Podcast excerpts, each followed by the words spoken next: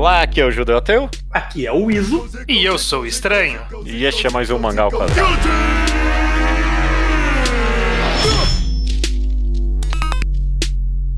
Dark and ponder how I'm fit to make the bottom fall to the floor, and they all fall down. Yeah. It goes, it goes, it goes, it goes, it goes, it goes. Yeah.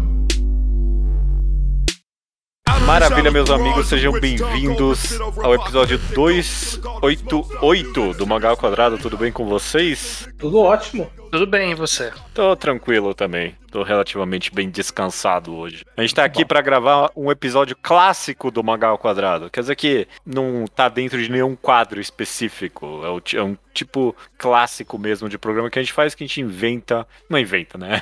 A gente decide um, uma palavra, um, um tema específico que envolve o nosso consumo de mangá e tenta meio que conversar sobre quais são as consequências, como é usado, para onde vai e você que já baixou o episódio, você viu que provavelmente eu tenho dúvidas ainda sobre esse título, eu não vou mentir. Hum. Talvez, ta- bom, talvez seja Ed o título, né? Ed é a palavra Qual em outro inglês. nome você pensou? Eu não vejo a outra opção. Eu não vejo outra opção, mas aqui eu não queria, sei lá, é meio é meio, Meio Ed. É meio Ed talvez, exato. É, você está dizendo que é um termo, não tem um termo em português pra não isso. tem e termo em realmente português não tem. pra isso. É, é. Realmente não tem. A gente não. A gente incorporou essa expressão mais do que, inclusive, a própria tradução da palavra, né? A gente incorporou o que ela é entendida hoje em dia no português. Perfeito. Vamos começar por aí, então. Como é que você definiria Ed pra quem, sei lá, alguém que não é viciado em internet e tá escutando esse episódio e nunca se deparou com essa palavra? Como é que ela é usada, pelo menos, você acha, Iso? A primeira coisa que eu fiz foi procurar qual que é o sentido literal da palavra. Uhum. Que eu descobri que é. Que é literalmente o oposto de calmo. É, tem, é tenso. Uhum. Mas é tenso como sentimento, é tenso como. Quase nervoso, né? Tipo, Nervoso. Tá, tá, É, tipo, tá na ideia- beirada, né? Exato, exato. O Ed de beirada, então você está à beira, né? Está ali, no limite. É, na teoria era pra ser coisa que te deixa tenso. Mas não é como é usado hoje, né? Não. Usa é usado pra. Do jeito que a gente usa na internet, Ed é causador, quer causar. É, ele segue sendo algo que tá, tá no limite, na beirada, mas a ideia é que ele não, não está na beirada de, sei lá, de explodir de tensão, né? De estar na beirada de um precipício. Sim, ele está no limite do meio que do aceitável, o limite do que é moral, o limite do que é ético.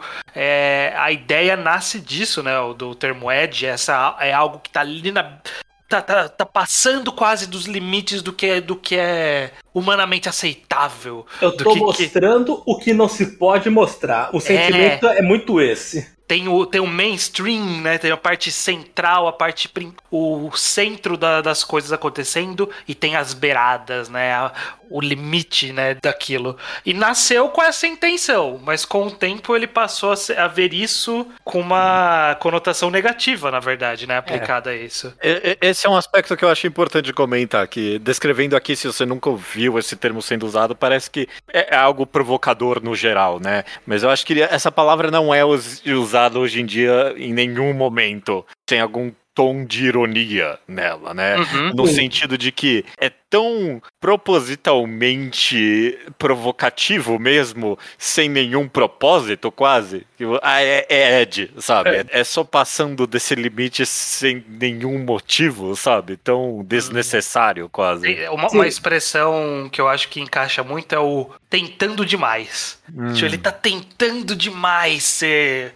É tá no limite. E É. aí ele soa como forçado, né? Porque é, não é visto como naturalmente no Ed. Sempre que se fala Ed, se pensa que não é natural. Sim, parece que é um adjetivo que as pessoas buscam se encaixar mais do que qualquer coisa. Buscam não se encaixar, né? Contrário, assim, sim, o, Ah, os, man- os mangás Ed de 2022, você chama eles de Ed porque o autor quer que alguém chame eles de Ed. hum, Porque o cara foi. E às vezes, se o mangá é bom, eu, como leitor, fico com vergonha de chamar de Ed, mesmo se for provocador. Exato. É. Um, um exemplo que eu sempre penso, acho que é um clássico da, da, da internet mesmo, é o, é o Shadow de Sonic, né? Pra mim, é o- esse é o avatar do Ed, né? Tipo, Sim. é, pe- pegar esse personagem, sei lá, só meio bobalhão, e aí desse tom, ah, ele é tão dramático e não sei o que. E é tipo, é um ouriço, sabe? É um desenho aí.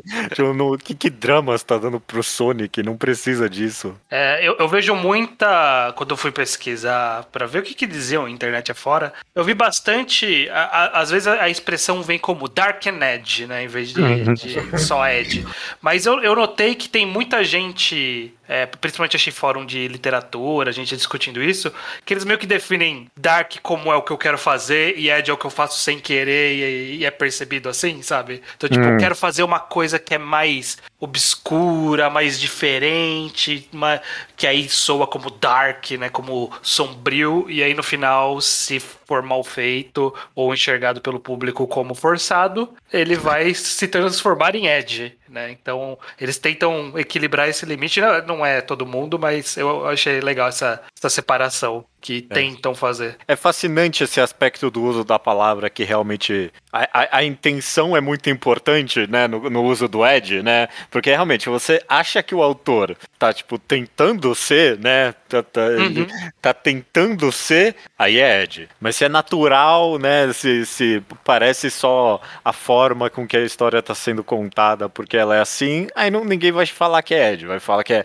é profundo, né? Vai falar que é complexo, É crítico. é crítico, exato, exato. Eu até acho que a gente pode tentar fazer um exercício, porque vai ser importante para essa, pra essa discussão daqui para frente, né? A gente entender o, o que, que a gente quer falar sobre o Ed e dos possíveis problemas ou não. Que é meio que. Vamos pegar alguns exemplos e ver onde a gente encaixaria. Se a gente acha que é Ed ou se é só, sei lá, tá lidando com temas pesados, esse tipo de coisa, com, com coisas dentro do limite. Então, eu vou, vou jogar um ou outro título aqui, eu quero que vocês digam se é Ed ou não, na opinião de vocês. Ok, ótimo, vamos lá. Death Note. Ed. Ed. Ed. Ah, tem momentos e momentos, vai, mas é, eu acho que ele é mais, na maior parte Ed, sim. Por que, que vocês pensam que é Ed? O que, que vocês sentem que, que ele faz e dá essa impressão pra vocês? Ele tá tentando demais alguma coisa? Bom, é- essa é a única coisa que Death Note faz, ele tenta demais. Eu, É, eu acho que ele tem o- a, a pretensão. Uhum. E talvez seja porque o, o Obata cai, gradativamente cai no meu conceito cada vez que ele desenha um manga novo. Então, por isso que eu gaguejei até um pouco, porque o, o Oba, né, que é o, que é o escritor, É o Ah. Oba, eu chamei de Obata, perdão, o É, Oba. o Oba. Me dói um tiquinho falar que Death Note é. é porque, sei lá, eu, eu, eu, adoro. Eu poderia passar horas aqui conversando sobre as inúmeras temáticas interessantes dele. Mas, Mas, mas é bom, é bom falar dos Eds que a gente gosta, eventualmente. é, é, tipo, é, é porque, sei lá, pra mim ele até levanta um- um- umas questões de fato interessantes, sabe? De fato. Tem conflitos ali que não estão só ali, ah, nossa, isso aqui é muito, muito profundo, sabe? Agora, Platinum End, esse eu com certeza é Ed. Eu não, eu não tremo nem um pouco pra falar, sabe? É. Então. E- Eu imagino o Oba pirando quando ele faz o Light falar de acordo com o plano com eu criei o protagonista mais subversivo da história da Jump. Eu imagino. É, eu, eu sinto que a, a questão toda fica justamente nessa. no que soa pro leitor como o que parece a intenção do autor. É, fica sempre uma leitura nossa e é uma percepção coletiva de que Death Note ele exagera em tentar mostrar-se no limite do daquilo que, que é ah, esse aqui é um jogo psicológico tão complexo que eu comer um biscoito, é, o salgadinho, é um momento dramático, sabe? E não, só soa tô como forçado, como, como um meme mesmo do eu vou pegar o salgadinho e comê-lo, sabe? Aquelas páginas do Aquela cena clássica, sim. Aquela cena clássica. Então, É. ele, ele, ele soa como exagerando. Só que não necessariamente ele é ruim por isso. Mas que ele soa é, forçando a barra, ele soa. E é por isso que é, talvez essa percepção de que ele é Ed. Um aspecto em, em específico que eu meio que associo com o uso dessa palavra, e a gente vai continuar com os exemplos, mas talvez só, só isso pode acrescentar um pouco à discussão, é meio que a adolescência. Eu tenho nesse- esse clichê na minha cabeça que o que adolescente gosta é o que ele acha que é adulto, no caso, né? Tipo, adolescente não quer coisa pra adolescente, ele quer coisa que ele acha que é pra adulto, no caso, né? E, e, obviamente isso não é a mesma coisa do que, do que um adulto quer numa história. Sim.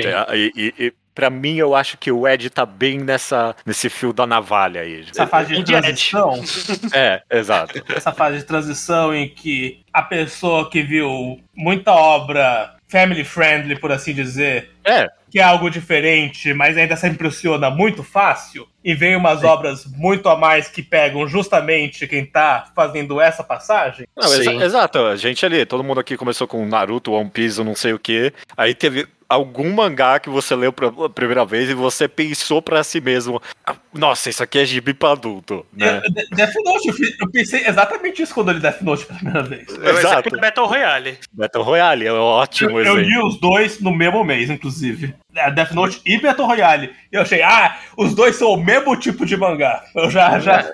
Eu sou muito adolescente. Eu, eu até anotei também essa palavra adolescente aqui na minha, nas minhas anotações do, pro, pro programa, porque justamente ele é um, uma- um período da vida em que a gente acha que sabe das coisas, mas a, a gente tem pouco, pouca vivência, porque não teve tempo pra isso, né? Não é nem É, por, por nada, né? Tem pouco tempo, pouco, pouco amplitude de conhecimento. Então, quando você vê a primeira coisa, qualquer coisa que tem esse apelo de tem uma nudez, sabe? Tipo, nossa, é uma cena de sexo, de violência, é sangue, é tripas, é batalha psicológica, é, é, tipo, isso soa como como algo que é transgride aquilo que você estava acostumado até então. Porque de acostumado- fato transgride, né? Transgride mesmo, exatamente. Exato, exato. Sim, sim. Porque transgride mesmo. Só que aí quando você vai crescendo e vendo que tem mais coisas tratando disso e que estão tratando com mais nuance, com men de forma menos escrachada, de forma menos gratuita muitas das vezes, né? Como por exemplo o mangá de Battle Royale, ele é completamente gratuito e um monte de coisa. Sim. O- Hoje eu não leria de novo o mangá. O livro eu adoro ainda, mas o mangá eu tenho certeza que se eu olhar de novo pra ele, eu vou,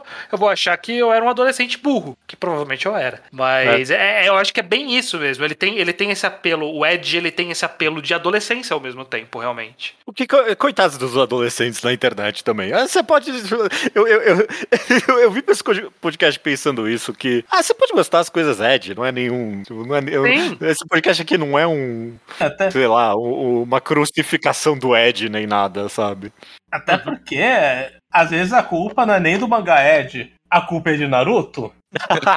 Tipo, a gente vê, caralho, esse mangá é completamente diferente de Naruto. É, mas talvez Naruto não deve ser a referência. É. Que é o default. Sim. É. Ó, eu tenho um outro exemplo aqui que é um queridinho nosso, historicamente, do podcast. Eu quero ver se ele, se ele passou do limite do Edge ainda ou não. Hum. Onani Master Kurosawa. Dei, dei um pulo aí de Death Note pra Onani Master Kurosawa, que faz sentido, né? Essa transição. Sim, sim. Vocês acham que ele ainda é Edge? Pô, a gente ainda tá no terreno do Edge aqui? Pior que eu não achei Ed quando eu li, porque eu li depois da fase que o resto do podcast inteiro leu. Hum. Eu li, sei lá, o Animaster eu li ano passado. Não, eu releio ele com uma certa frequência também, eu, eu continuo amando ele. Eu, eu não é- sei. é eu não Mas não necessariamente ele. É que eu não senti que eu ruim. tava lendo um mangá subversivo psicológico. Uhum. No começo eu senti que eu tava lendo uma paródia, acima de tudo. O que é um bom tema de discussão, se, se paródias podem ser Ed. É porque o Naremaster Kurosawa ele é engraçado nesse sentido de que a premissa dele parece algo que é feito por um adolescente, né? Essa, Ele parece que ele tá querendo zoar Death Note, mais do que imitar ou homenagear. É, quando você lê ele, quando- se alguém te explicar a premissa de Onani Master, você pensa, ah, isso aqui é muito, muita coisa pra adolescente Peaky Blinder, né? E- mas é, eu, eu acho. Peaky Blinders. Peaky Blinders, sei- lá, eu nunca. Não, só, só conheço pelo meme, eu nunca vi essa série. Aham.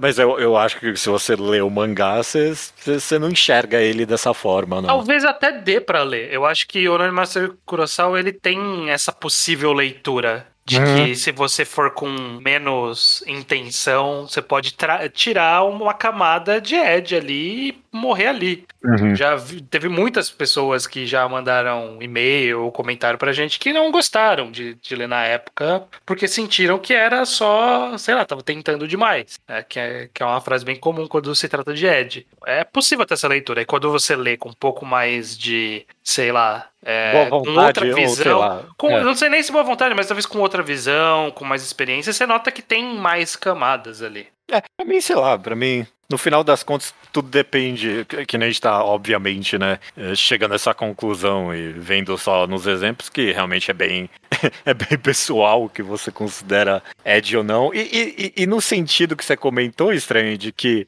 se- vai, vai- depender da, da sua análise no final das contas. Eu vejo a análise como algo tão tipo, mutável mesmo. Eu posso ler hoje o Nani Master Kurosawa e e fazer um podcast inteiro com vocês dois aqui comentando do quão Ed ele é, sabe? Uhum. Interpretação hoje em dia, eu vejo ela como algo tão tipo, fluido e, e tipo, você meio que tira o que você quer, sabe? Mas se você quer ver qualquer uma dessas obras que a gente mencionou como Ed ou como Profunda, não é.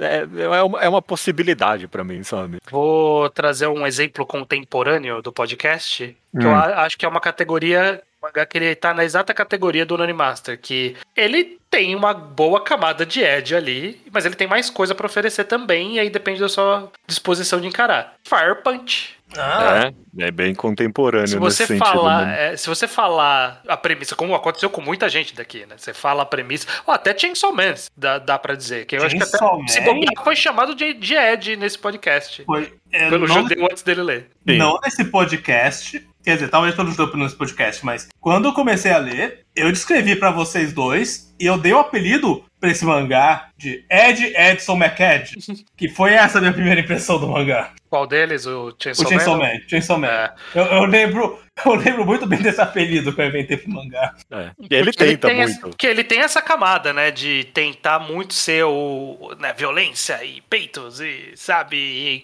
o, o Fire Punch tem Ah, uns e- assuntos bem polêmicos, Não, né, e- tipo, e se eu meter canibalismo, sabe, para, para quem, quem lê sem disposição vai Isso- falar, eu queria chegar no assunto do Chainsaw Man, porque a gente falou de Ed como uma questão de adolescência. uhum, E eu fui um adolescente muito facilmente atraído pro Ed. Uhum. Tipo, desse aqui, qualquer coisinha, levemente peitos, violência e crítica social, é, é esse, esse combo triplo. Violência e sexo pra fazer crítica social. Eu já, caralho, isso aqui é a vida adulta completamente. uhum. E Chainsaw Man, o tempo da leitura inteira ele tem uma vibe tão nostálgica, tão, ah, caralho, é que nem ler mangá com 15 anos, que gostoso ler isso. mas, mas isso não, não é, não é ruim pra leitura. Assim como eu tenho carinho por muita coisa que eu li na adolescência. Uhum. Mas, mas ele, ele é nostálgico nesse sentido pra mim. Então, isso me deixava bastante pensativo. Sim. Ao, ao- mesmo tempo que eu, eu concordo que Chainsaw Man é Ed pra caralho, a gente veio aqui, gravou um podcast comentando bastante sobre várias das mensagens, algumas mais complexas, algumas menos, mas tipo, ele tem muita coisa pra falar em Chainsaw Man e, e- e dá pra você ler ele tranquilamente procurando por, Porque- por essa análise, sabe? Chainsaw Man, mais que os metade dos mangás que o Estranho vai citar, me passa muita impressão de que Ed também é uma linguagem. Tipo, se você colocar a estética Ed e os diálogos Ed, você pode co- colocar qualquer mensagem ali dentro. Uhum. Tem um senso estético que. Que é isso, que é, que é o cara motosserra cagando de rir, gritando peitos, numa página dupla dele serrando alguém ao meio. É. Você, você não consegue tirar o Ed dessa cena. É, é que eu sinto que o que aconteceu ao longo do tempo é que justamente a existência dessas desses pontos da- de história que hoje a gente interpreta como Ed, eles foram foram utilizados muito ao longo de toda a história de mangás, de criação de mangás, de todas as mídias, né?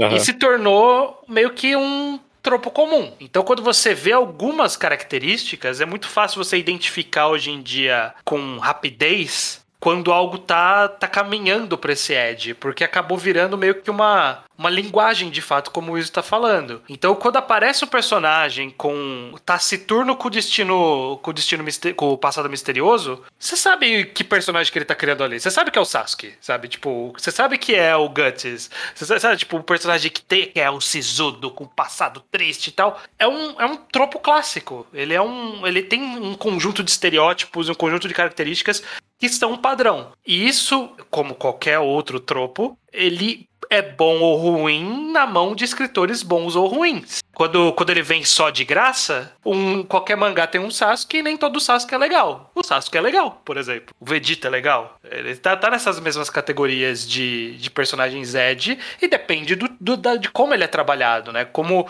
como o autor vai usar essa linguagem que a gente já reconhece, de ver um personagem e saber que ele é aquele personagem, de ver o Aki em Chainsaw Man e saber, ah, esse é o Sasuke da história. O que, que ele vai fazer com ele? E fazer algo interessante, uma história que cativa um arco de personagem de verdade, isso, isso que vale mais a pena do que ele ser ou não Ed. Né? Ele ser ou não Ed é só uma característica, como, sei lá, ser comilão é uma característica.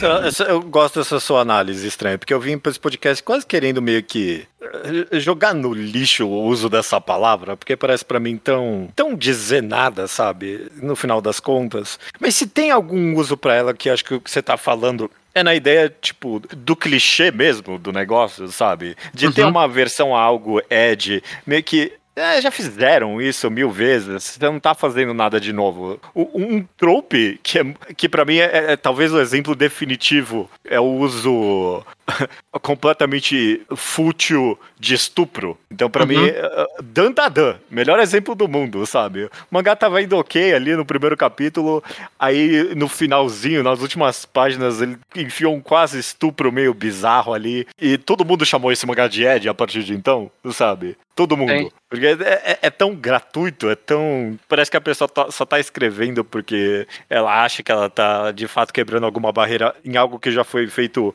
um bilhão de vezes. É, isso não A sociedade não tá Todo tá mundo já quebrou.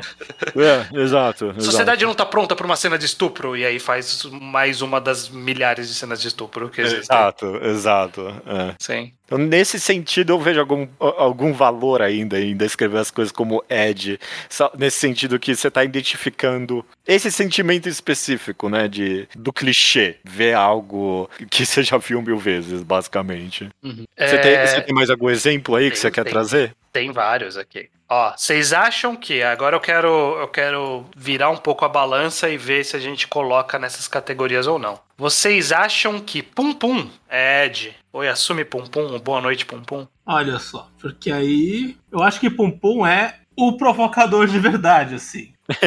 Então, não sei se a ideia dessa nova estranha é exatamente essa, é se perguntar de, os mangás estão realmente provocando, explorando os limites. A gente chama de Ed ainda ou a gente quer inventar um novo nome? É isso que eu tô, tô, tô explorando. Tô, tô explorando. Porque e, talvez Pum Pum seja o Ed do termo original Ed, e não do que a gente chama hoje de Ed, né? Porque ele provoca, né? Definitivamente ele, ele vai além do que do que costuma se mergulhar em psique de personagem, de interação, de até alguns temas dentro da própria história. E realmente, ele, ele, ele chega nas bordas do. Ele sai da discussão simples e vai para as discussões periféricas, as discussões que estão na borda do, da, do que a sociedade está esperando, do que é moral, do que não é moral do, do que é esperado numa história ou não. Ele vai para esse lugar. Eu, mas eu, ele chega a ser o que a gente chama pejorativamente de Ed? Eu acho que em vários momentos ele chega a ser pretencioso mesmo. Uhum. E, no, e, no, final dos contos é, é, diferente, sabe? Por exemplo, o Pegasus, tudo que envolve Pegasus em Pum Pum é pretencioso pra caralho. Depois que você entende ainda mais o que o autor queria fazer com aquilo, é um negócio de, ah, olha só que, que genial que eu tô fazendo aqui. É muito pretencioso, sabe?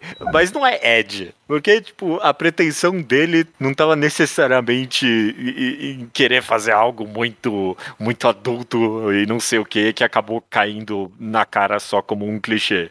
A pretensiosidade dele estava, sei lá, em, esconder demais o que ele queria fazer e, e, e talvez em, em, ofuscar e achar que todo mundo ia entender as, o, o, o, xadrez de cinco dimensões que ele estava jogando ali, sabe? Uhum. É que parece que esse mangá esse trecho, por exemplo, específico de, de Pum, ele não fez para agradar o adolescente que tá saindo de fora do. tá, tá conhecendo o mundo do mangá fora do Naruto. E parece que ele fez pro cara que já passou por isso e já tá mais além e que ele tá querendo a coisa mais complexa e o autor tá falando, é, eu vou fazer para esse cara, só que ele tá fazendo de um jeito que, que não é legal. Sabe? É. Então parece que, que eu acho que a questão de até de onde ele tá mirando, né, né em qual discussão, qual é a provocação do limite que ele tá trazendo, é, não é e, é uma provocação eu... barata, é uma provocação mais complexa. No final é pretencioso, mas não é barato.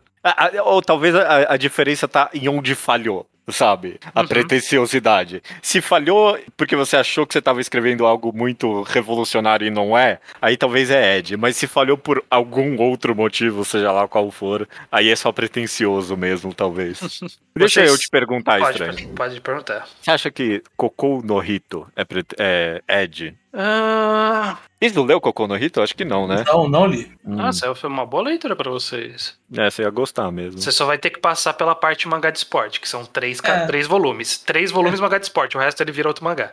É, esse é o grande motivo pelo qual não comecei eu. Não, mas é ah, é só esses três você Tem que, você tem que ir, você tem que, ler Cocô no Rito. A, a, gente fez quatro programas de Cocô no Rito, foi um, um pré-reenquadrado antes dele existir. E o primeiro programa chama mangá de esporte. E aí todos os outros são, são os arcos arcos de verdade da história. Eu sinto que ele partiu de uma intenção Ed no começo. Ele tinha um pouco disso. Quando ele apresenta um carinha que chega de ponta cabeça gratuitamente, sendo cool numa competição de escalada, ele tá tentando demais esse cara de ponta cabeça, sabe? É, é tonto, é, é, adolescente. Você não acha que ele tenta demais nos volumes finais? Não, eu, eu sinto que aí ele já ele se encontrou na história do que ele tá querendo contar. Talvez aí você pode discutir se ele foi bom ou não naquilo que ele fez, mas eu não sinto que ele tá tentando demais. Ele tá fazendo aquilo que ele tava fazendo já, que ele se uhum. propôs. Ele tá escalando aquela própria história. Então eu não sinto ele como Ed. Eu não conseguiria classificar como Ed. Eu pensei, mas eu não, não me soa. Pelo menos é. não depois dos três primeiros volumes, quando troca de, de escritor. É, eu, quero, eu quero perguntar um pro Iso, porque eu sei que ele lê e o judeu eu sei que não lê. Hum. Mas tem um mangá que a gente. que eu descobri ele num julgando pela capa, quando, que é um programa que a gente tem lá no YouTube. Quem só ouve o podcast não sabe, mas todo mês a gente julga capas de mangás. E muito é. tempo atrás a gente julgou, sei lá, capas dos volumes que tinham saído no Japão naquele mês. Tinha uma capa boa do mangá chamado Shonen no Abyss. É, sabia que era esse, sim. E, e o Iso, não sei se você tá lendo ainda, mas você leu bastante dele, né? Eu acho que eu, eu devo estar entre 5 e 10 atrasado. Você considera ele Edge? Pra caralho! Mas nossa! acho que é a coisa mais Edge que eu, que esse, eu sim, leio. Esse é uma coisa que, que eu noto, porque tem mangá que a gente falou que Edge é muito subjetivo e pessoal, mas tem mangá que eu não consigo chamar de subjetivo, porque eu sinto que Ed é o disclaimer que eu tenho que dar. Se eu, se eu quero recomendar o mangá, primeiro eu tenho que explicar que ele é Ed, pra depois explicar, mas é bom. Uhum. Porque se eu, se eu, não falo nada, a pessoa vai ler o primeiro capítulo e falar: Porra, isso, uma coisa Ed, eu dropei. E, é. eu tenho que explicar que não, não, engole essa e né, com calma. E Shonen Abyss é o que eu tenho que dar esse disclaimer. Eu não, eu não posso fingir que não é Ed, porque eu gosto. É, ele, ele, ele, caminha um caminho similar a Pum Pum, de ter essas discussões psicológicas, ter uns relacionamentos estranhos, mas ele vai muito direto na, no mais raso dessa discussão, né? É isso, esse cara que se meter num rolê muito doido. E aí ele põe o cara numa situação muito absurda, e aí coloca cada hora uma situação mais e mais absurda, uma em cima da outra, que você vê que é ele tentando. Qual o limite do absurdo que eu consigo colocar nessa história aqui de situação que a sociedade não está pronta? Eu acho que tem um plot point relevante no mangá do quanto o clima de uma cidade pode soar como um literal abismo, um lugar do qual ele te destrói, vai te matar, mas você não consegue escapar da cidade. Uhum que é, me, que é feito melhor do que em outro mangá famoso por tentar fazer esse mesmo clima, que é a Konohana. E aí eu devolvo a pergunta: o Oshimi é Ed? porque a gente não gosta dessa palavra pro Oshimi, porque a gente gosta de falar bem do Oshimi. Uhum, mas eu tenho anotado aqui, ele tava, ele tava na categoria de que eu ia perguntar mas também. O Oshimi, pra mim, ele dialoga muito com o Ed. Sim. Eu tava comentando com o judeu, é. Faz um tempão. Não lembro nem qual mangá que eu tava comentando, porque isso tá em praticamente todo o mangá dele. Mas sempre que eu leio cena de bullying do Oshimi, eu lembro das cenas de bullying de Gantz. Eu acho que elas têm o mesmo tom. Como que é o tom que eu não ligo antes. Tipo, de- do, do quão absurdo e, tipo, direto ao ponto é. Mas sei lá, às vezes também é meio real, até nesse aspecto, sabe? Talvez, talvez seja exatamente assim que é bullying no Japão, mas. Sa- Sabe o que é? O, o meu sentimento é, é que eu não quero chamar o Oshimi de Ed. É isso, sabe? Não é nem que ele é ou não é. Eu não quero. Porque eu Uhum. leio os mangás dele e eu converso com vocês sobre eles e a gente consegue tipo, cavar fundo, sabe? Encontrar mensagens complexas e profundas nas histórias dele, sabe? Nunca parece gratuito a maioria das coisas que ele faz ali pra mim. E sei lá, quando é, a gente comenta, sei lá, happiness talvez, tinha uns negócios ali. Mas pra mim, análise no geral, eu- eu- talvez eu tô me repetindo aqui, mas é que eu realmente acredito que é você querer ou não tirar alguma coisa das histórias que você lê no final, do- no final do dia, sabe? Sim. E, Tipo, e sei lá, não, eu eu não tô dizendo isso contra quem lê, sei lá, a Kunohana mesmo, por exemplo, e só, ah, sei lá, o cara tentou tirar umas mensagens profundas e acabou saindo só Ed pra pessoa. É, beleza, essa é a análise que a pessoa escolheu fazer da obra. Mas eu acredito muito que eu leio os mangás do Oshimi e eu escolho interpretar eles, talvez até com mais profundos do que o autor teve de intenção. Konohana é bom porque a Konohana tem o típico protagonista Ed. É, inclusive como um comentário, né? Tipo, do próprio mangá. Sim. Tipo, em Akunohana é isso, tipo, ele é o adolescente que leva o, o Flowers of Evil pra escola e, e- e, eventualmente o, o mangá comenta que esse garoto ele nem sabe, ele não entendia nada do que ele tava lendo, sabe? Tipo, é tão idiota o que ele tava fazendo, é tão Ed, né? Tipo, esse é o comentário do próprio mangá, inclusive, né? Sim. Então, é, no momento que eu escolho fazer essa interpretação da obra, ela deixa de ser Ed pra mim, porque tipo, ela tá comentando meio que desse aspecto do protagonista pra mim. Sim. Nesse, nesse sentido, deixa eu transformar isso numa pergunta, então, indo um pouquinho Sim. mais amplo, saindo dos exemplos. Vocês veem tipo, algum valor, de algum propósito em continuar usando esse termo, tipo, de Ed, se a gente meio que. Logo do início a gente comentou, né? Que, tipo, obviamente depende da sua perspectiva. Se é novo, não vai ser Ed. Se, se é a milésima vez que vocês estão lendo aquilo, aí vai ser. E aí? Tem que acabar o Ed. Eu diria que não, porque primeiro a gente não consegue só mudar a língua É parando de falar, porque as pessoas vão continuar usando.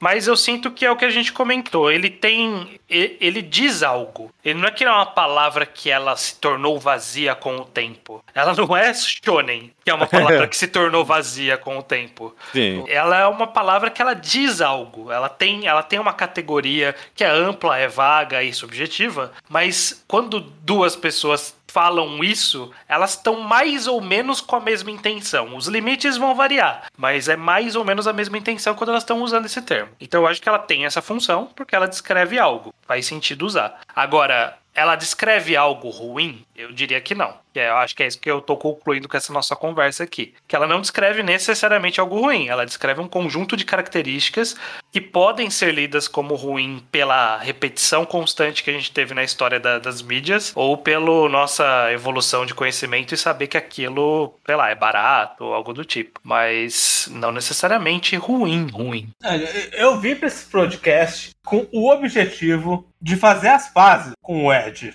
Aham. Que foi uma coisa que fez muita parte da minha adolescência. Conforme eu fui crescendo, eu fui virando as costas pro Ed. Mas ano passado, eu li um dos mangás mais Ed da minha vida inteira, que chama Batoon.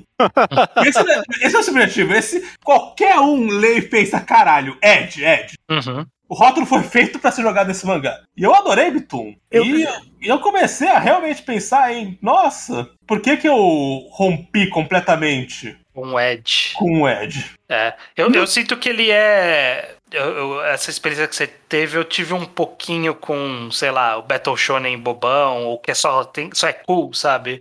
Sim. Tipo, pose de perso personagem fazendo pose, essas coisas. Eu vou, eu, pouco tempo eu voltei a entrar no mundo do Kamen Rider, que é basicamente só isso, só pose e roupa legal. E, e é uma coisa que, tipo, a gente enxerga como tonto ou, ou ultrapassado, às vezes, até, né? Que, tipo, eu já passei desse período, porque eu já vi muito. E ele é feito para um outro público. Mas você pode tirar coisa legal dali se for feito com qualidade. E eu, eu concordo com isso, que você tem que fazer paz com o termo. O que, que você acha, Judeu? Acho fascinante, inclusive, o exemplo do ISO de Bitum, porque eu, eu lembro de você comentando sobre Bitum, ISO, e e, e para mim você, na sua leitura de Bitum, para mim você evocou esse sentimento que eu tô tentando passar aqui de, de querer, de querer além. tirar algo da obra, de, é, de querer ir além. Tipo, você, você não saiu de Bitum falando que ele é meio que anti-imperialista, tipo, uns Não, não, negócios assim. E- e- Ele é, e, e eu Aí, posso falar isso com propriedade, justamente porque ele é feito sem, sem nuance nenhuma. Ele é feito que o, que o Ed, o Ed Raiz, ele não tem nuance. A crítica social dele, a gente coloca entre mil aspas, porque é uma frase direto no, no balão na boca do personagem. Aham. E a frase na boca do balão do Bitum é: os revolucionários comunistas vão salvar a gente do capitalismo americano? eu não, não sou espaço pra nuance. É, Eu- eu- eu- tem, tem uns mangás antigos que faz tempo que eu não leio que eu fico pensando se, se eu veria com esse exato olhar que o Iso teve com o Biton agora. É tipo Akumetsu, que é um um mangá que eu li faz muitos anos, muitos anos mesmo. E ele completamente Ed. É o porra, o cara que mata político. Caralho, é isso mesmo que tem que fazer. E eu fico pensando, talvez tenha alguma coisa ali na história. Eu lembro só dessa, desse absurdo, mas provavelmente ele talvez tenha algo a dizer. Não sei. Eu tava pensando em Akumetsu também, estranho. Sabe por quê? Porque Akumetsu, eu tenho certeza que eu posso ler ele a- hoje. E se eu quiser, eu, eu, eu saio com o pensamento que ele é só Ed, e que ele é só apolítico, sabe? Ele não tá comentando nada. É só, tipo, é, é, é só comentário de vô de Facebook de é, todo político não tem salvação, sabe? Mas eu tenho certeza que eu posso ler ele também e, tipo, escrever um textão enorme de por que Akumetsu é, é- é marxista. Eu- é- eu tenho certeza, eu tenho certeza. E é, tipo, e eu, eu acho isso, que tipo, você, você- a sua virada de costas pro, pro Ed é no sentido de que talvez se, se ele tá tentando demais, não vale a pena ler, sabe? Tipo, ele não tem nada pra falar. E, tipo, Bitum, no final das coisas, no final das contas, tinha coisa pra falar, né? Tipo, Eu acho também que eu, parte de mim só. Sabe, sabe esses memes do Galaxy Brain? aham. Em que o Small Brain e o Galaxy Brain têm a exata mesma frase? Sim, sim, sim. Eu acho que eu tô um pouco nesse estágio, especialmente em- nessas críticas social poderosas, Uhum. que chegam pra te, ah, sutileza é importante, nuance é importante, tudo é importante. Aí o mundo começa a ficar tão louco que eu sinto que não é importante é você ver pau no cu do e colocar o nome de alguém. O importante é ir direto ao ponto. É. É parar de brincar de ser profundo. Não, não. Só xinga, só, só, só demonstra raiva, cara. Escreve com ódio. E, e mangá muito escrito com muito ódio, às vezes, dialoga muito com Ed. Sim. É, eu penso especificamente no exemplo de eh, Game Pass Descalços, que a gente acabou de fazer um programa comprido analisando ele inteiro, né? E ele é um desses, né? De que ele não tem eh, não tem nuance nenhuma, né? Não, Tipo, nenhuma. Não, é ó, o Pau imperador japonês, é, pau no cu do imperador, sabe? É. Sim, eu, eu sinto falta de, disso hoje em dia. E, e eu, eu acho um pouco disso no Ed. Sim. Um adolescente revoltado falando: o governo explora a gente, pau no cu de todo mundo. É, isso aí, isso tinha que ter mais escrito em mangá. Não estamos na época da sutileza. Eu sinto que eu fiz um pouco essa transição e isso me reaproximou. É, é, um, é um mini segue, mas eu penso que aconteceu algo similar é, pro negativo recentemente com Fire Force, quando teve o arco da menina do fanservice. Uh, boy. Que a gente ficou esperando o autor mandar um é isso aí, é fanservice mesmo, foda-se. E aí ele quis dar uma justificativa e soou como idiota. Era mais. Se ele tivesse só mandado falar, é, eu gosto disso mesmo e boa, teria sido mais honesto. Teria. Isso é interessante no final das contas. Porque é isso, é, o, o, o Fire Force, quando ele, quando ele foi direto ao ponto, porque foi, ele foi direto ao ponto. Li- tipo, literalmente só faltou falar a maldita cultura do politicamente correto. Só faltou isso. Só Uhum. faltou isso. E, e no final das contas, não, não importava se era com nuance, não importava se era complexo ou não. A única coisa que importava é se era inteligente o que ele tinha pra falar, sabe? Se era interessante ou não. E no final das contas, não era, sabe? E tipo, ele, poderia ter feito isso com mais nuance, mas eu ia achar idiota mesmo assim, sabe? Porque, tipo, o, o, o que ele tinha pra falar pra começo de conversa não era, não era algo que acrescenta, sabe? É, é, eu sinto que é o que, é o que a gente tava falando sobre. Eu, acho que a palavra-chave aqui seria, tipo, meio que honestidade. Uhum. Tipo, no final parece que ele procurou desculpas pra justificar algo que ele não foi honesto com a gente, que era só falar que ele gostava de ver peito e bunda. E, e eu sinto que quando o Akumetsu fala, é, Acho que tem que matar político mesmo.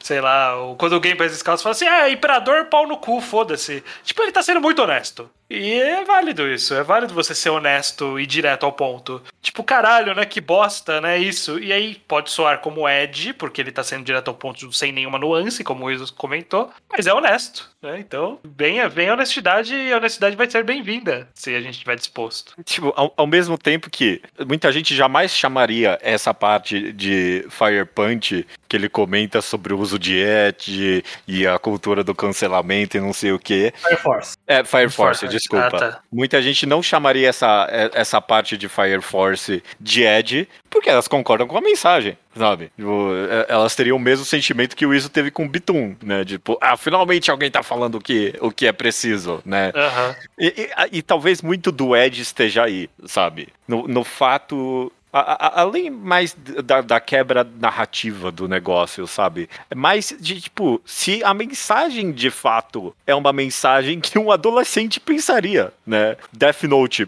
pô, meu, e se um cara puder matar todos os bandidos com o caderno e o mundo ficar melhor. É idiota, é uma ideia de um adolescente, sabe? Não é assim que você resolve os problemas da sociedade, né? Em nenhum momento, tipo, Não, é questionado, tipo, sei lá, os limites eh, morais desse negócio, né? Mas Death Note pega o adolescente é, é quando o Light vem e fala: Ah, se perguntar na sala de aula, todo mundo fala que o Kira tá errado. Mas você entra na internet, o mundo mostra a própria cara. Todo mundo com 15 anos pensa, é, é isso aí, caralho. Todo, todo mundo, mundo, quer matar os bandidos também. É, quem, não, quem fala que não quer, tá mentindo. Tipo, é burra, é uma mensagem burra, não é inteligente mim. É, então, é, eu, eu acho que até mais do que muitas vezes. É claro, a narrativa tem o seu ponto aqui, né? A gente comentou do estupro ali, né? A pessoa não tá querendo falar nada com aquilo. Ela só, ela só põe porque ela acha muito quebrando a barreira. Mas eu acho que tem bastante na mensagem de fato que o, a história tá comunicando. Se é uma mensagem que o adolescente pensaria, que nem a Kumetsu, tem que matar todos os políticos. É tipo, é ok, é meio. Tipo, é, é, é a ideia de um adolescente de moralidade, sabe? Bem. Hum. Acho que a gente tá, tá, pelo menos nós três aqui nessa conversa, estamos bem. Bem resolvidos. De, bem de pazes com o termo Ed. É, eu tô como, mesmo. Como não necessariamente algo negativo, né? Agora é. a questão é se o mundo tá, tá assim também, né? Se o judeu tá certo. mesmo, eu quero testar agora. Judeu, hum. Dororedor é Ed? Não, não é. Não é. Qual é? Vai. Não, não é Ed. Não é. Não é. Você tá me provocando aqui. Eu não vou falar. claro, que... eu, claro que eu tô te provocando. eu não vou falar que Dororedor é Ed. Que isso? Olha o, humor dele. Começa aí. Se tem. Se tem. Se, se, se é engraçado, ele não é Ed. É, se é engraçado, não é Ed. Ele tem nuance. tem muita nuance. Ela tem muita nuance. É. Eu concordo. Ele só tem o clima dark, né, do, do mundo, mas sei lá, nem é tratado sério. Nada é tratado sério. A galera morre e todo mundo, oh, caraca, o cara morreu, meu. Que doideira. O Ed jamais faria isso. O Ed capitalizaria em cima dessa é, morte. Tem, tem um que a ser comentado nisso, inclusive, de, de, de, que é engraçado no Ed, porque porque é isso, né? Tipo, o adolescente não vê o humor como uma, uma característica do adulto, né? Não, Você mais quer... isso. O adolescente, ele vê o, o humor como a antítese do dar. É. Ele, não, faz ainda bem esse casamento, é da essa dualidade do caralho, isso é pesado e reflexivo e eu caguei de rir. Uhum. Tem. Então Dadadan é Ed, inclusive, porque Dadadan é. O humor é top. Eu, eu, gosto do humor também de, disso. É, eu, eu, sinto que, que tem, de fato, esses detalhezinhos que tornam. É, e eu acho que também ele é. Não é nem de, necessariamente do humor, né? Mas eu acho que é como, como a história encara isso também. Porque às vezes ela encara como. O Iso comentou do, do Anônima Sucursal, como uma paródia, né? De. Tipo, ele tá fazendo isso porque ele sabe que isso é isso e ele tá fazendo porque tem um meta comentário aí. Eu penso, por exemplo, em Blue Lock. E todos os personagens são a, a epítome do que seria um personagem Ed num mangá de esporte. E aí o autor resolveu fazer um mangá só disso. Só desse personagem. Só desse personagem. Só tem um esse tipo de personagem no mangá inteiro. É. É, é. 20 Bakugou. ele tá 20 fazendo... Bakugou, perfeito. 20 Bakugou, É exatamente. isso mesmo, é isso mesmo. Ele tá literalmente fazendo isso. E é, ele, tá, ele reconhece esse clichê. E funciona por conta disso, né? Ele entende o que ele tá fazendo. Não é só, ele não tá só fazendo por porque ele achou que ia ser cool ter 20 bati- Bakugou. Ele fez porque, pô, e se fossem 20 Bakugou? E o Light treinando os Bakugos? Sabe? Como seria essa história? E Ele fez. E tá sabendo levar. South Park é Ed, isso. É, mas é, mas, é, mas é no mau sentido. É que aí a gente vai entrar no Ed americano, né? O Ed americano. É porque é- ele é Ed bem no sentido de de vez em nunca você não discorda da mensagem que ele tá falando, né? Tipo, bem raro, bem raro. Eu acho que, da, pela minha memória, é 50-50. Tem muito episódio que eu não revisitei, mas. Mas pra mim é sempre jogar uma moeda, assim. Ou ele tem algum comentário relativamente interessante sobre, tipo, tabus sociais, né? Tipo, conceitos bem calcificados na sociedade, ou ele tá sendo ANCARP libertário, borderline fascista, né? Mas ele tem muita energia do. Eu fiz a piada que as pessoas não querem que eu faça. Ele tem sempre essa energia. É, sim. É, é os nossos humoristas brasileiros, né? Eu fiz essa piada que ninguém nunca fez essa piada. É, sim, ninguém fez porque é uma bosta essa piada. Mas você realmente, você realmente está no limite, mas é uma bosta. É.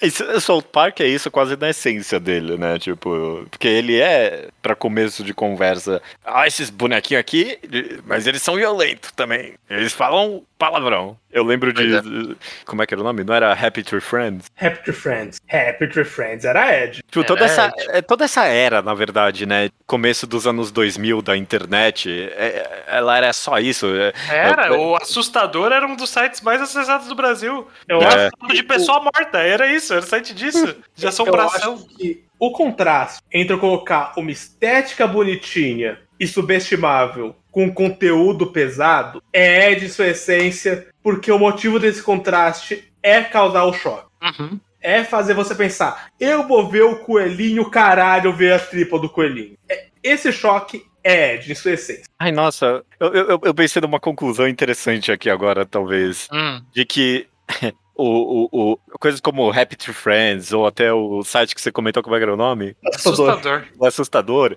eles eram muito Ed, mas era porque a, a, a internet na época ainda era um espaço em que você via, ah, não, pode fazer coisas que, tipo, não pode fazer na vida real, sabe? Tipo, não pode mostrar na TV, não pode. tipo, aqui é ambiente livre. E as pessoas ainda estavam testando com isso, ah, o que, que você pode fazer, o que você não pode fazer. E, tipo, estavam jogando um monte de merda na parede, sabe?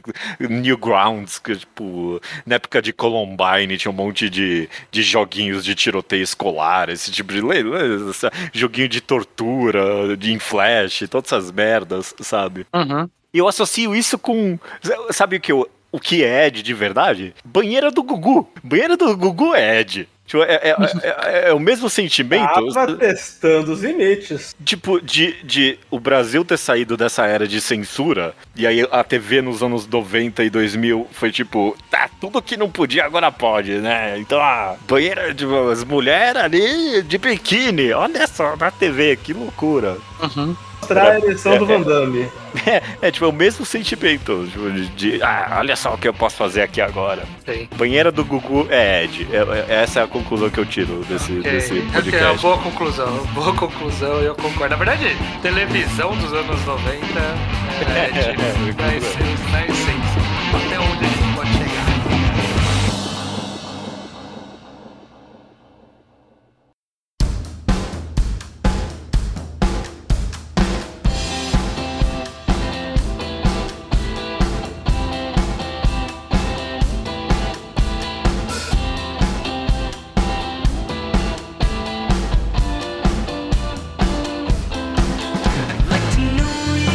Leitura de e-mails estranho do mangá quadrado de número 287 Sunny. Muito bom.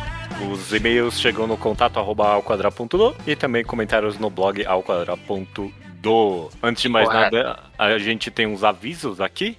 Começando com Enquadrado, próximo mangá que a gente vai analisar um mangá com spoilers, a gente vai fazer especificamente do arco da prisão de A Lâmina do Imortal, correto? Exato, Blade of the Immortal, ou Blade A Lâmina do Imortal, ou Aham. Mugen no alguma coisa. É, foda-se. Então leiam, eu não tenho certeza dos volumes, a gente podia depois levantar quais são os volumes certinho, mas já saiu no Brasil há muito tempo e quem leu sabe qual que é. É, perfeito. E também vamos ter no, nos Enquadrados, a gente avisou da outra vez, que vai rolar uma mini maratona ali de mangás de um volume. A gente ainda não anunciou quais, vamos esperar chegar mais próximo da data. Talvez nem E- anuncia cada um que seja uma Talvez. surpresa, porque É, é, um volume, ser, né? Cada um pode pode ser. só ler, é. Mas fiquem aí de olho. Tem vários um volumes aí que, que tá, tá na nossa mira e que vocês já sabem que tá na nossa mira. É. E, e manda sugestões também, não tem nada É, muito... não tá fechado ainda 100%. E lembrando que programa que vem, semana que vem, é o Quadrinho ao Quadrado, nosso programa sobre quadrinhos nacionais. E falaremos sobre Confinada, que é um quadrinho que saiu pelo Instagram, então tem disponível para leitura. Tem link no post do último Quadrinho ao Quadrado. Vocês Perfeito. podem olhar lá e ler online de graça para ouvir o próximo programa. Então, pro Slowpoke Report, nossa sessão aqui que a gente comenta as coisas que não tem necessariamente a ver com o episódio, Google Liberal sempre dá um update pra gente ali, né, do que, que ele tá lendo. Uhum. E ele leu Doro Redouro, ele falou que ele gostou, e- mas ele amou, pelo jeito, o Kanata no Astra. Esses dois, esses dois mangás, obviamente, a gente fez programas já sobre eles. E Kanata no Astra ele acha que é até melhor que Sketch Dance. Acho que que tenho é muito. como Não tem como opinar. isso. É. É, não tem como opinar também. É- é- quem é muito fã de Sketch Dance do Ao Quadrado é o Luke. Eu acho que ele não E- corrobora é, com isso, é, não. Acho que ele não vai concordar. O Rafael HQ ele leu Fire Punch e diz: Chegou num ponto que eu não sabia se o autor queria realmente dizer algo ou se só estava brincando de fazer um plot twist absurdo a cada capítulo. É, é.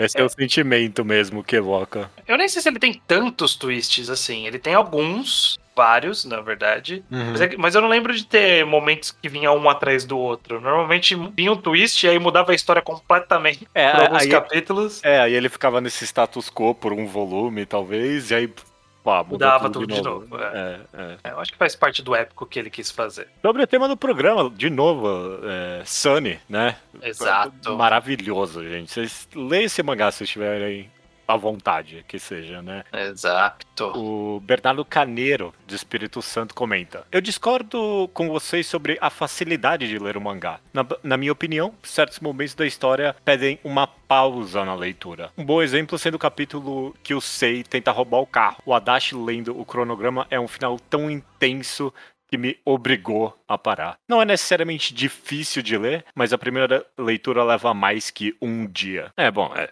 com, com certeza leva mais que um dia. Acho que uma primeira leitura, assim, é, é. É, É. comprido. é Dá pra, dá pra ler, não é, não é longo, mas ele, ele é pesado, eu diria. É, Uhum. Realmente, eu concordo. É, A gente falou que, que é meio que fácil de ler, no sentido de qualquer um pode ler, mas, mas é carregado, sim. É carregado, é, emocionalmente. é, é emocionalmente desgastante mesmo. É. E temos aqui também o e-mail do Sávio Carvalho Siqueira, 28 anos, professor de História de Corumbá, Mato Grosso do Sul, que ele veio tirar uma dúvida que a gente levantou no podcast, ó. Eu fiquei muito feliz com esse e-mail.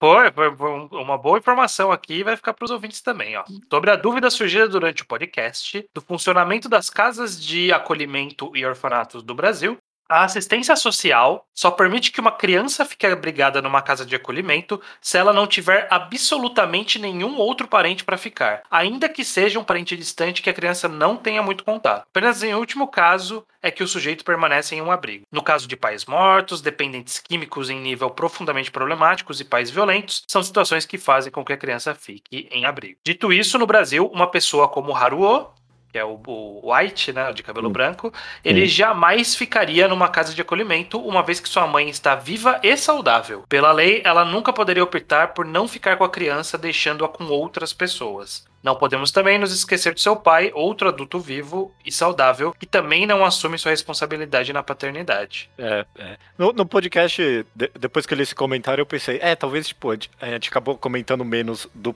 do pai como, tipo. Como porque culpado, ele- né? É, como culpado. É, foi, foi um erro nosso mesmo, eu, eu concordo. É porque, sei lá, no fundo da minha cabeça eu de alguma forma conseguir racionalizar que ele é um fracassado por completo. Mas É, não, não, é. é que a mãe tava estável de alguma forma, né? Tinha residência fixa. E ele era um maluco viajante. Mas pelo jeito ele tinha algum, alguma residência porque ele tinha uma namorada, né? Ele falou. É, não, não era justificativa de forma Não, alguma. não é justificativa de forma nenhuma. É, é. É só que soou mais plausível. Mas é realmente, ele tem tanta responsabilidade quanto a esposa. É, a ex-esposa dele, a mãe do, do Haru. Então fica aí a informação. Bom, bom, bom, interessante saber de fato que é assim no Brasil. Parece bem mais ético, eu não sei. É, é, é interessante. É, eu me, me pergunto. Eu acho que tem pra algum. onde vão as ramificações legais disso na vida real. É, tem alguma. Eu sei que tem algumas possibilidades, porque, por exemplo, eu já, já vi muitos casos de alguém que dá uma criança para outra família. Sabe? Uhum. Tipo, meio que conscientemente. Não é nem que ele abandonou, e sim que não tinha como criar.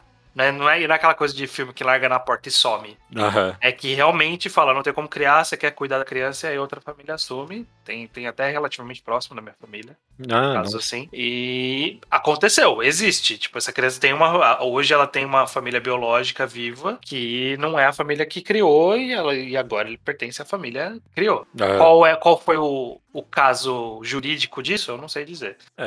É, prova- eu suponho que provavelmente foi só na, na conversa mesmo, né? Porque. É, então, exato. Tipo, eu, eu, eu só Mas acho que imaginar que a- eventualmente. a, família que acolheu, se quisesse na justiça cobrar uma pensão, provavelmente conseguiria. Mas eu acho que em algum momento rolou um processo de adoção pra oficializar, Ah, né? Até ok. porque você precisa ser o tutor legal da criança pra É, poder verdade. tomar decisões.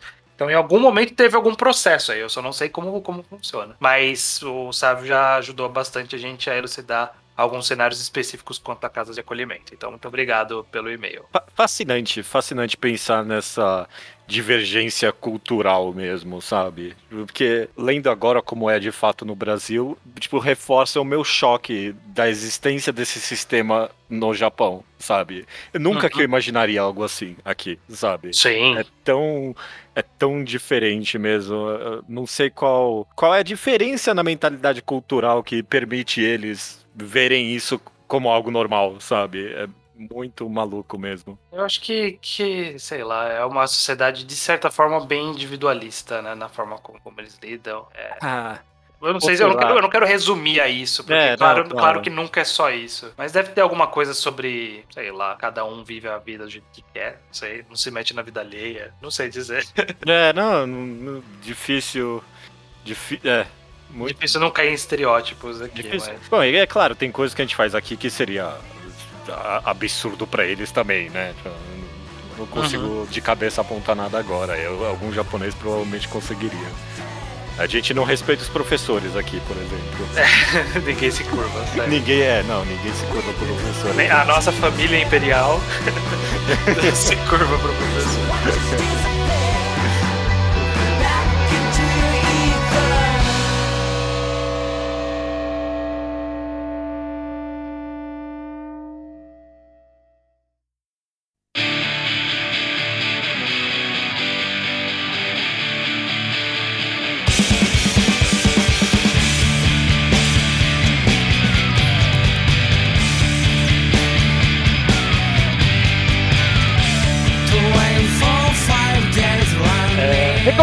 semana é minha, Judeu.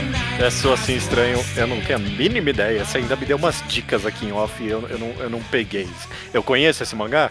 conhece. é, a recomendação dessa semana é parte de, de, de uma coberta de buracos que a gente tem na história desse podcast. A gente está fazendo isso com Nana no Reenquadrado, que é Ok. um dos quadros aqui do podcast. E aqui eu expando, expand, expando expando- Tá, tá para o outro mangá muito conhecido da mesma autora, da Yazawa, que Ah. é Paradise Kiss. Ok. Mangá ok. de cinco volumes, que teve uma reedição recente no Brasil, lançado pela editora Panini, mas tem uma edição antiga que saiu também, que dá talvez dê pra achar, não sei. Hum. Eu estou comprando a nova e foi por ela que eu li. Paradise Kiss, ele conta uma história, é, ele é um meio que chamado de Josei, mas ele não é exatamente Josei, porque na verdade ele saiu numa revista de moda, não é uma, É. revista de mangá. Isso é, tipo, é uma revista especializada em moda, e então, em teoria, não tem demografia, mas pode-se dizer que é mais pro Josei. É, ele conta a história, a personagem principal é a Yukari Hayasaka, mas uh, dentro da história algumas pessoas chamam ela de Caroline. É uma menina que estava ali preocupada, fazendo ensino médio, perto, perto de se formar, e fazendo cursinho, porque ela queria muito entrar na faculdade, era o objetivo dela, entrar na faculdade, mas ela acaba conhecendo uma galera da escola de arte que tem ali na região dela, que no caso é uma galera de moda. Ela é uma menina alta e magra e esbelta e eles queriam uma modelo para um desfile de moda que ia ter no concurso da escola. E aí ela acaba se envolvendo com essa trupe, com essa galera, que são esses estudantes de moda, tem, tem tanto o cara com piercing corrente na cara, tem a menininha meio loli, tem a mulher autona, que é parece vitruviana, uhum. e, e, tem o, a vitoriana, da, da, era vitoriana, na verdade, vitruviana é o homem vitruviano. É, o homem vitruviano. funciona, tem, funciona.